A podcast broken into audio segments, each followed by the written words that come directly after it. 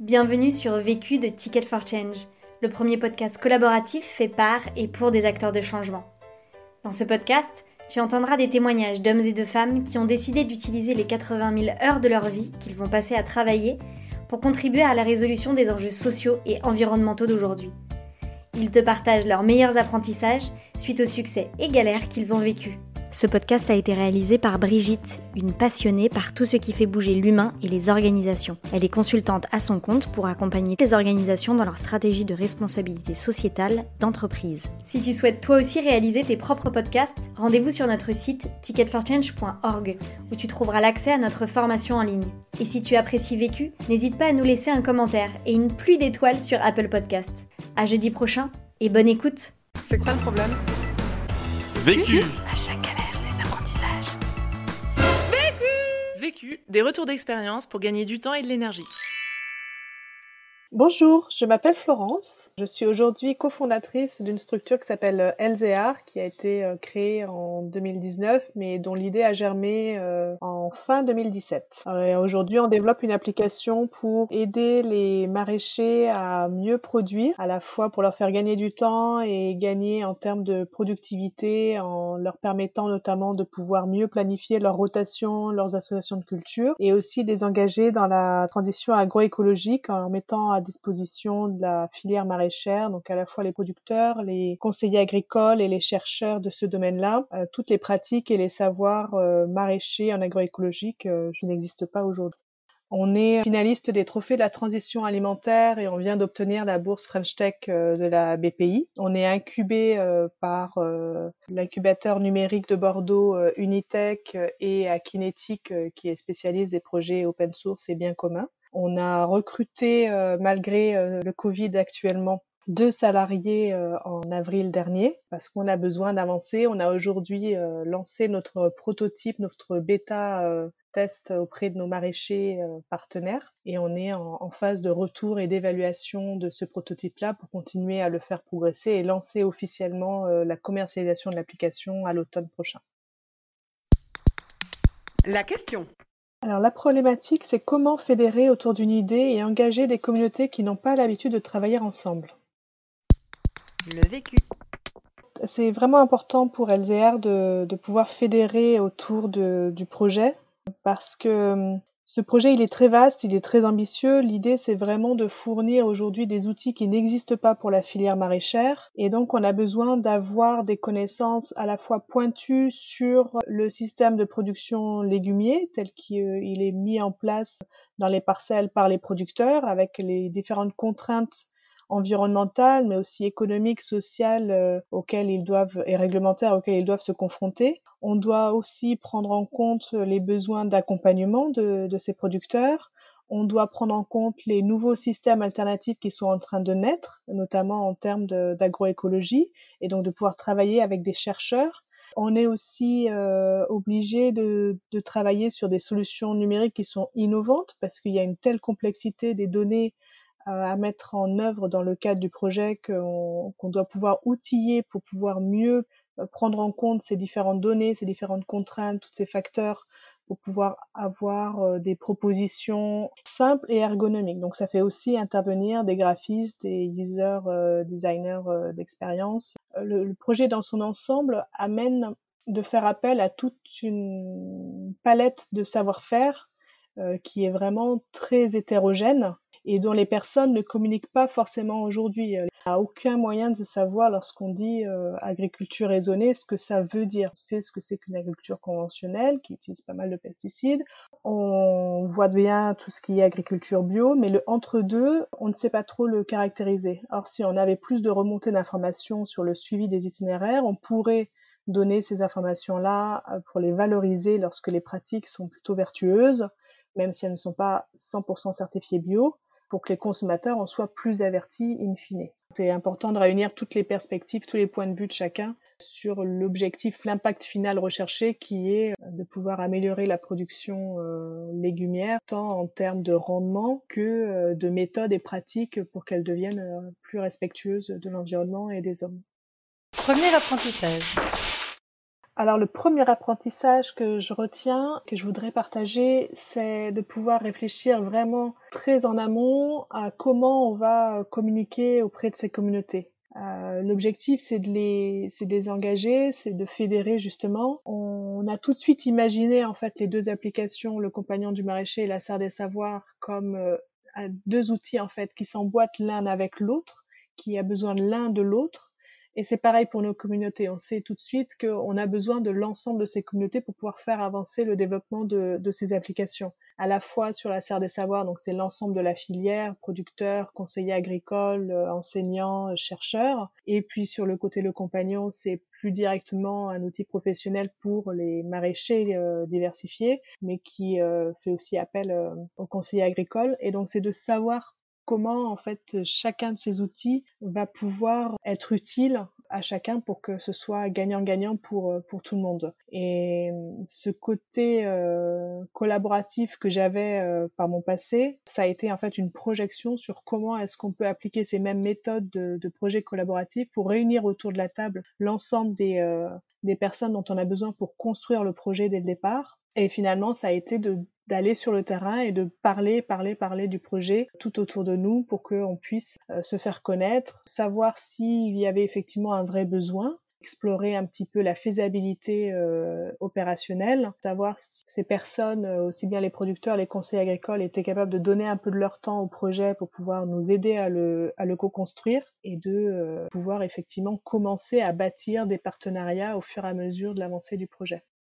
Deuxième apprentissage. Alors mon deuxième apprentissage, c'est de pouvoir parler de son projet le plus possible avec passion à toute personne qu'on rencontre sur notre chemin. Au départ, euh, quand j'étais toute seule sur le projet, c'est vrai que j'ai commencé à en parler autour de moi à chaque personne que je rencontrais parce que j'étais passionnée par mon projet, parce que ça me tenait à cœur, parce que je venais de me lancer dans l'aventure hein, en mode euh, roue libre. Puis j'ai vu que l'intérêt des gens est, euh, est, assez titillé par ce projet. Et c'est ainsi d'ailleurs que j'ai trouvé mes deux associés, Gilles et Hervé. Gilles euh, étant un ancien collègue euh, de ma boîte précédente et Hervé que j'ai rencontré euh, par hasard à l'association des incroyables comestibles de Bordeaux, qui ont tout de suite adhéré au projet et qui m'ont rejoint assez, assez rapidement mais ça a aussi donné lieu à des contributions bénévoles de personnes qui ponctuellement ont voulu donner un coup de main, euh, soit en donnant des contacts de producteurs par exemple qui connaissaient de leur AMAP, euh, soit des gens un petit peu plus euh, tech comme Baptiste que j'ai pu rencontrer dans un événement Ticket for Change qui a donné de son temps pour nous donner des conseils sur comment améliorer l'expérience utilisateur de l'application, à, réfléchir sur euh, la construction de, de l'appli. Voilà, toujours été euh, soit des contacts, soit un petit peu de temps, soit carrément un investissement plus large dans le projet. C'est aussi comme ça qu'on a pu, par bouche à oreille, euh, avoir notre première stagiaire qui a entendu parler de nous, alors qu'on est à Bordeaux, elle a entendu parler de nous dans un réseau de développeurs un peu geeks à Paris, et qu'elle nous a rejoint six mois l'année dernière en travaillant sur les personas de nos bénéficiaires et sur sur euh, la chaîne euh, des interfaces euh, utilisateurs. Troisième apprentissage. Mon troisième apprentissage, ça a été d'aller à la rencontre de bénéficiaires et de nos partenaires dans la vraie vie. Euh, donc c'est vraiment de pouvoir aller sur le terrain, à la rencontre des producteurs, à la rencontre des conseillers agricoles, de, de passer du temps avec eux, pas simplement euh, faire des interviews d'une heure, deux heures, mais vraiment de passer du temps sur les exploitations. Au tout début du projet, ça a été un vrai déclic en visitant la ferme d'un producteur de Tours qui s'appelle Sylvain. Il m'a permis de passer une journée complète avec lui on a pu euh, pas mal échanger avec aussi son associé de l'époque, puis ses deux stagiaires sur pourquoi ce métier, qu'est-ce qu'ils y trouvent, lui-même étant en reconversion professionnelle euh, après avoir travaillé dans l'industrie énergétique. Ça a été vraiment un, déclic sur euh, effectivement il faut pouvoir outiller cette profession, il faut pouvoir leur apporter des solutions, c'est dur, c'est exigeant, c'est demande énormément d'informations. Donc ça a été un moteur pour toute la suite et d'ailleurs Sylvain est un de nos référents maraîchers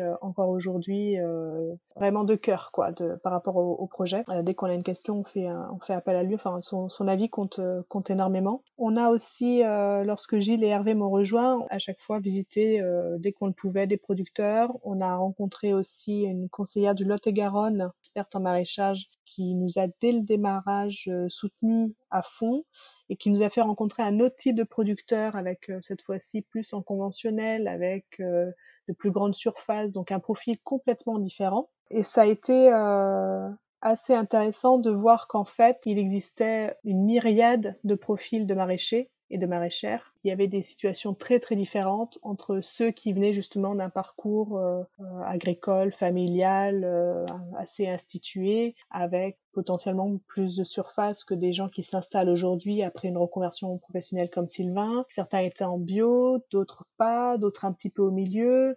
Et on a été se confronter sur le terrain pendant une semaine l'été dernier avec toute l'équipe où on a embarqué aussi notre stagiaire donc dont je parlais tout à l'heure, Et on a passé une semaine en woofing chez un couple de producteurs dans les Landes, Mélina et Florent. Donc le matin, on travaillait dans les parcelles avec eux, on faisait des récoltes, on faisait du désherbage, on travaillait vraiment en fonction de ce qui nous disait en pleine canicule de l'été. D'ailleurs, ça a été un peu chaud. on a beaucoup discuté en désherbant de la carotte euh, notamment et on a appris beaucoup de choses sur le métier. L'après-midi, on récupérait tous ces apprentissages pour pouvoir prototyper un petit peu notre solution et le soir, au moment du dîner, on leur faisait nos retours et on pouvait profiter un petit peu de leur feedback euh, et d'avoir un petit peu leurs sentiments sur le sur le projet, sachant qu'au début de la semaine, ils étaient euh, pas forcément très tournés vers le numérique et vers l'outil en lui-même. Ils étaient assez curieux, mais sans plus. Alors qu'à la fin de la semaine, à force de discuter, de leur montrer notre travail, euh, ça les avait persuadés qu'effectivement, ça pourrait être un vrai outil d'accompagnement à leur métier. Et, euh, aujourd'hui, ils sont devenus bêta-testeurs de,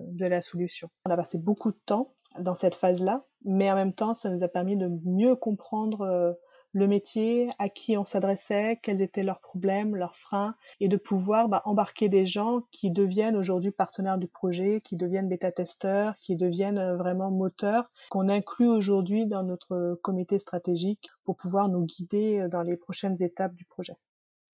Quatrième apprentissage. Mon dernier apprentissage, c'est euh, de pouvoir co-construire le projet avec tout le monde, c'est-à-dire à la fois avec les salariés, nos prestataires également, nos bénéficiaires. On essaye vraiment de pouvoir inclure tout le monde dans cette euh, démarche-là. On a organisé d'ailleurs des ateliers de co-création euh, dès le démarrage du projet. Et là, avec des partenariats qu'on a construits avec euh, notamment l'INRA, avec l'Association française d'agriculture urbaine professionnelle, avec le réseau d'accompagnement bio-Occitanie et les ressources pédagogiques pour l'enseignement agricole et du CAGRI. On a pu organiser toute une série d'ateliers de, de co-création sur toute la France dans huit régions différentes qui a rassemblé à la fois des producteurs, des conseillers agricoles, des enseignants agricoles, des porteurs de projets en installation. Et c'est vrai que d'avoir tout ce monde réuni et de pouvoir leur soumettre nos idées, d'avoir leur retour, de, de voir un peu la dynamique, de faire, de voir aussi que les producteurs étaient prêts à libérer une journée de leur temps, sachant combien c'est précieux pour eux, pour réfléchir avec nous collectivement au projet. C'était important pour nous d'instaurer cette dynamique-là et qu'on va tout faire pour pouvoir le, le, garder après par la suite. Et même au niveau des salariés et des prestateurs, c'est vrai qu'on a, on a à cœur en fait d'embarquer vraiment tout le monde dans le projet, que ce projet devienne le leur aussi.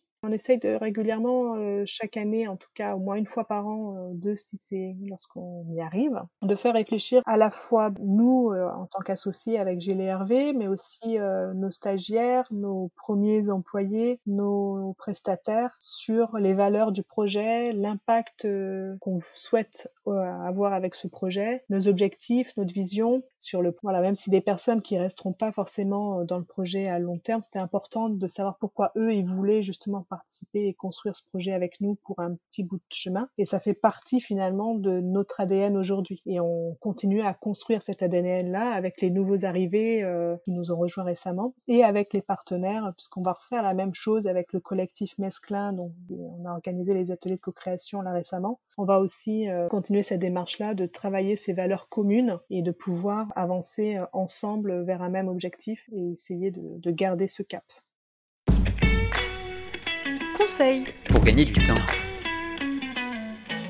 eh ben, c'est de ne pas se précipiter et au contraire de bien mesurer à chaque fois euh, qu'on fait quelque chose quelque part, qu'est-ce que ça va nous faire gagner au final. Et donc, ça de bien évaluer avant si c'est important, si c'est urgent si c'est les deux, et, euh, de, bien mesurer les, gains potentiels à la fin euh, lorsqu'on fait quelque chose. des fois, on a envie de se jeter sur quelque chose qui nous semble hyper pertinent et, euh, et intéressant, et en fait, on se rend compte, bah non, c'est peut-être plus une perte de temps qu'autre chose, il vaut mieux rester focalisé sur d'autres objectifs du projet. Conseil pour gagner de l'énergie s'entourer, s'entourer, s'entourer. Donc ça, ça revient un peu à ce qu'on disait tout à l'heure. Effectivement, euh, le fait d'avoir d'autres personnes euh, qui sont, qui participent au projet, qui donnent leur avis, qui construisent avec nous, qui peuvent nous rebooster euh, quand on en a besoin, c'est très important. Et surtout, ne pas oublier de se ressourcer avec des moments en famille. L'autre question. Comment se réinventer perpétuellement pour pas rester dans le même, dans la même bulle en fait? Vécu. Vaincu. Pour plus de vécu, clique vécu.org. Je voulais te dire, euh, tu sais, on, on a tous nos petits problèmes. Vécu.